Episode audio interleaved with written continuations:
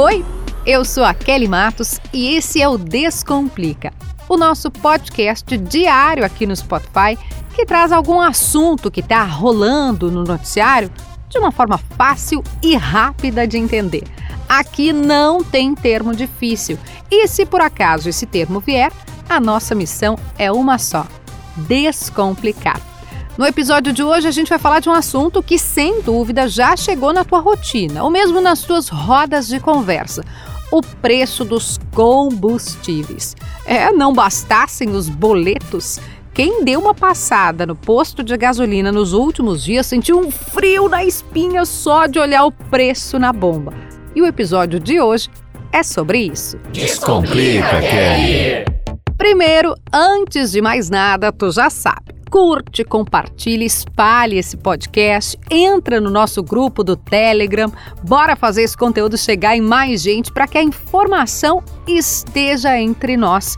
Quando a gente entende de algum assunto, é muito mais fácil fugir de alguém que queira nos enrolar, não é? E lembrando, quem está aqui comigo nessa missão de descomplicar é o Warren, que te ajuda a investir de uma maneira muito, mas muito fácil. Invista em você e nos seus sonhos. Com a Warren, investir descomplicou. E para ti que está procurando um cantinho novo, um lugar aconchegante, eu tenho uma dica. A Cola constrói empreendimentos que te ajudam a construir felicidade. Cola Construções, teu imóvel, tua felicidade. Hoje a gente veio falar de um assunto que está presente na vida do brasileiro o aumento no preço do combustível, que para quem tem carro talvez fique mais visível, mas também impacta em toda a cadeia produtiva. Já que, por exemplo, os produtos que tu usa, os alimentos que tu consome, as coisas que chegam na tua casa ou no supermercado, elas ainda não caem do céu. Os alimentos, por exemplo, são transportados e, portanto, também sofrem um impacto quando o combustível é reajustado, a gasolina, o diesel. Se você está ouvindo esse podcast agora, em outubro de 2021, eu quero te lembrar: na última sexta-feira, dia 8, a Petrobras anunciou mais reajustes, tanto no preço da gasolina quanto do gás de cozinha. O aumento aplicado no dia seguinte, no sábado, foi de 7,2% em cada produto. E no caso da gasolina, o resultado foi imediato nas bombas, só para a gente te dar um exemplo. O repórter Nayon Cursino, que mora em Santa Maria, uma região, uma cidade que fica na região central do estado, foi pesquisar o preço da gasolina por lá e levou um susto. Oi Kelly, tudo bem? Prazer em participar do teu podcast.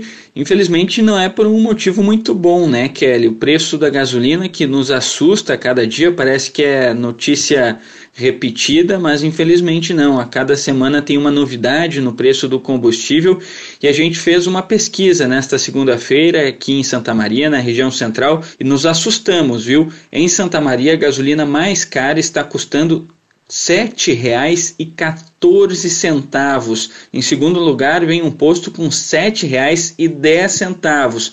Mas ainda tem uma alternativa menor para os consumidores aqui na cidade. Tem postos, dois postos vendendo a R$ 6,30, mas eles ainda não deram o reajuste, o último reajuste que foi anunciado pela Petrobras. Então, uma variação aí de 84 centavos a menos que se encontra ainda na gasolina aqui em Santa Maria. O preço médio está ficando em R$ 6,72. Está muito salgado, né, Kelly? Obrigada pelo relato, Nayon. Realmente, R$ reais é um valor que assusta, mais de R$ reais no caso. Assusta a gente, consumidor, e assusta político que está pensando em reeleição. Isso porque não é o coração e nem a mente, mas o bolso, o órgão consultado pelo brasileiro, na maioria das vezes, na hora de apertar o número na urna eleitoral. Aí eu preciso te contar uma outra coisa. Nos últimos dias começou um zum zum zum sobre se diante desses aumentos que estão sendo sentidos por todos os brasileiros, o atual presidente Jair Bolsonaro poderia mexer na política de preços da Petrobras, que é uma empresa estatal e já teve interferência do governo em outros momentos, o que, aliás, o mercado tem pavor. Bem, mas para te ajudar a entender essa equação, primeiro eu preciso explicar uma outra coisa. Hoje o preço da gasolina está lá em cima muito por causa da cotação internacional, fora os impostos, mas principalmente por causa da cotação internacional. Mas, Kelly, a gente não produz petróleo aqui no Brasil? Sim, é verdade. Mas a gente também importa muito petróleo. Mas, Kelly, como assim? Calma, vamos por partes. O petróleo predominante no Brasil é do tipo pesado, mais denso e mais difícil de refinar. Aí vamos falar bem chucro mesmo, tá? Ele é mais grosso, é mais pesado. E aí a gente tem que trazer um petróleo mais fino para poder misturar. Quer dizer, as refinarias brasileiras precisam misturar esse nosso óleo pesado com o óleo leve, que é o importado, para então conseguir refinar. E esse que a gente traz de fora, adivinha, tá com preço nas alturas. Sobre a política de preços da Petrobras, eu acho que vale contextualizar que desde 2017 foi adotada uma política de paridade com a cotação internacional. Ou seja, o principal determinante do preço que a Petrobras vende o combustível nas suas refinarias é a cotação internacional dos combustíveis ajustada para reais, ou seja, pela cotação do dólar. Isso ocorre porque as refinarias brasileiras não têm capacidade econômica de suprir a demanda por combustível refinado que existe no país. A gente, por capacidade econômica, se refere a Petrobras conseguir suprir essa demanda sem operar no prejuízo, ou seja, algo que seja economicamente viável ao longo do tempo. Essa limitação de capacidade faz com que a gente tenha que importar o combustível refinado que é consumido no país. Esse combustível, portanto, é, faz com que a Petrobras tenha que arcar com o custo dessa importação, por conta disso, é, o preço acaba sendo balizado pela cotação internacional. O petróleo que é, é, é produzido localmente pro, pro, no Brasil, em larga escala, é exportado, inclusive, para outros países, num estágio mais bruto, e a importação, por sua vez, é muito mais concentrada em derivados, já num estágio de refino mais avançado. A grande questão aqui é que se você fizer algo diferente dessa política, você vai estar naturalmente colocando a Petrobras num caminho de novamente está trabalhando com prejuízos nas suas operações, que foi o que nós vimos antes da adoção dessa política. Se nós fizermos um rescaldo histórico dos anos que antecederam a adoção dessa política em 2017, nós vimos resultados muito negativos por parte da Petrobras, uma perda de valor gigantesca da empresa, justamente porque você trabalhava num regime onde a gasolina ficava estável, determinada por uma política pública do governo, e a Petrobras tinha que importar esse combustível mais caro. E essa importação de um combustível mais caro com um preço que era fixo pelo governo fazia com que ela arcasse com prejuízos que tiveram consequências muito severas para a empresa e, a longo prazo, seria algo operacionalmente e economicamente inviável. Então, por conta disso, essa política está em vigor hoje e é por conta disso que as variações na cotação internacional dos combustíveis e do dólar têm um impacto direto no preço que é vendido localmente. Esse que a gente acabou de ouvir é o João Fernandes, economista da Quantitas. E acho que deu para pegar um pouco da fala do João e entender um pouco do espírito da coisa, né?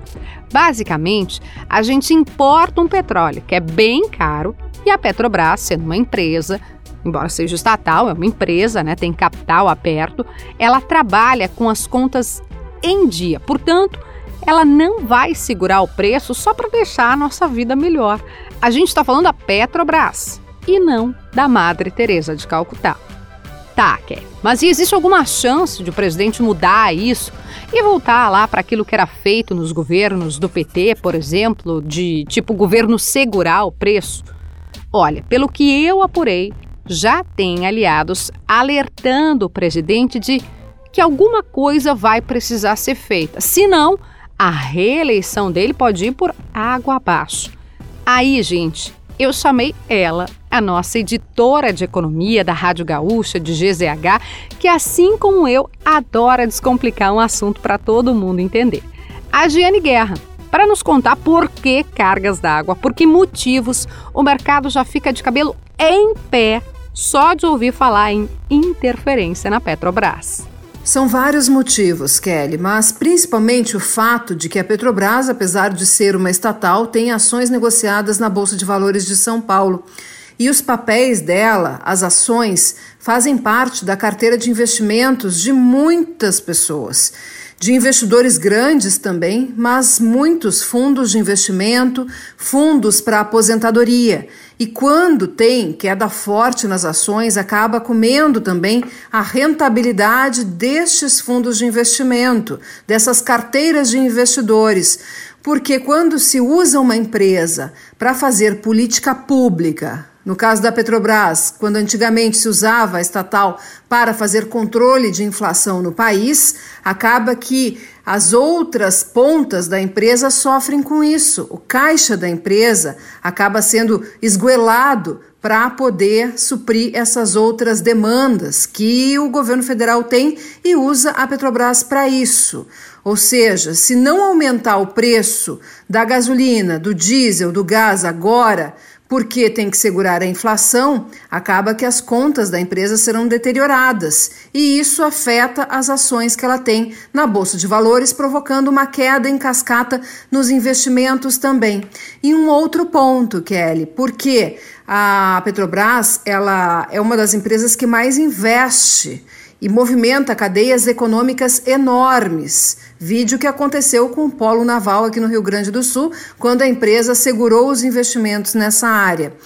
E quando ela tem problemas de caixa, porque está né, não elevando os preços dos combustíveis como uma empresa privada faria, acaba que também deixa de investir e, em outros segmentos da economia. Então, é por isso que os agentes econômicos não gostam que a Petrobras seja usada para políticas públicas e que tenha essa chamada interferência por parte do governo federal.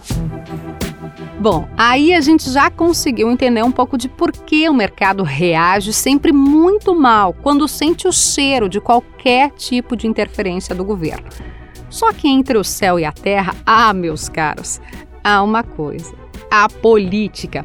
E essa é soberana em quase todos os episódios no Brasil. Eu aproveitei a presença da Giane aqui no Descomplica para pedir para ela contar para a gente mais um outro bastidor. Se por um lado tem gente já avisando o presidente de que algo vai ter que ser feito, né, para não, para evitar algum tipo de repercussão no ano que vem, tem gente com uma outra linha de raciocínio sobre o que está acontecendo. Tem uma outra linha de pensamento que interpreta que essas elevações de preços que estão acontecendo agora, não só nos combustíveis, mas também na energia elétrica, são uma antecipação de aumentos para que eles não ocorram com tanta intensidade em 2022, por ser exatamente um ano eleitoral e isso vira prejudicar a reeleição do presidente Jair Bolsonaro. É, minha gente, nada anda sem a política. Por isso que nós estamos aqui, para descomplicar junto contigo. Nesse sentido, vale ficar de olho nas cenas dos próximos capítulos, até porque no Brasil a gente sabe que o roteirista da série política anda bem criativo. Ah, e deixa eu aproveitar que o episódio de hoje está chegando ao fim para te dar uma dica, já que hoje é feriado, para dar uma dica que não tem nada a ver com o nosso assunto, para tu desopilar mesmo. A dica é um oferecimento da Warren. Invista em você e nos seus sonhos. Com a Warren, investir descomplicou. E também Cola Construções, seu imóvel, sua felicidade. A minha dica é de um convidado que veio dar uma entrevista para mim no Timeline, programa que eu apresento na Rádio Gaúcho. O nome dele é Rodrigo Alvarez. E como hoje é feriado de Nossa Senhora Aparecida, já que a gente fala muito Dia das Crianças, mas o feriado no Brasil é de Nossa Senhora Aparecida, a minha dica é o livro do Rodrigo, que conta a história da Santinha que uniu o Brasil. É uma leitura fácil, ele conta desde aquele dia em que os pescadores, né, pescaram a imagem da santa, os milagres que ela produziu. Eu tenho certeza que tu vai gostar da leitura, que vai deixar fluir essa leitura, até porque às vezes a gente precisa também dar um respiro. O episódio de hoje vai ficando por aqui, eu te espero amanhã nesse mesmo canal aqui no Spotify. E se tu gosta do conteúdo, deu para entender alguma coisa? Espero que sim. A gente deixa aquela, aquele pedido, espalha, faz chegar em mais gente e eu te espero amanhã com um novo episódio aqui no Spotify. Até lá!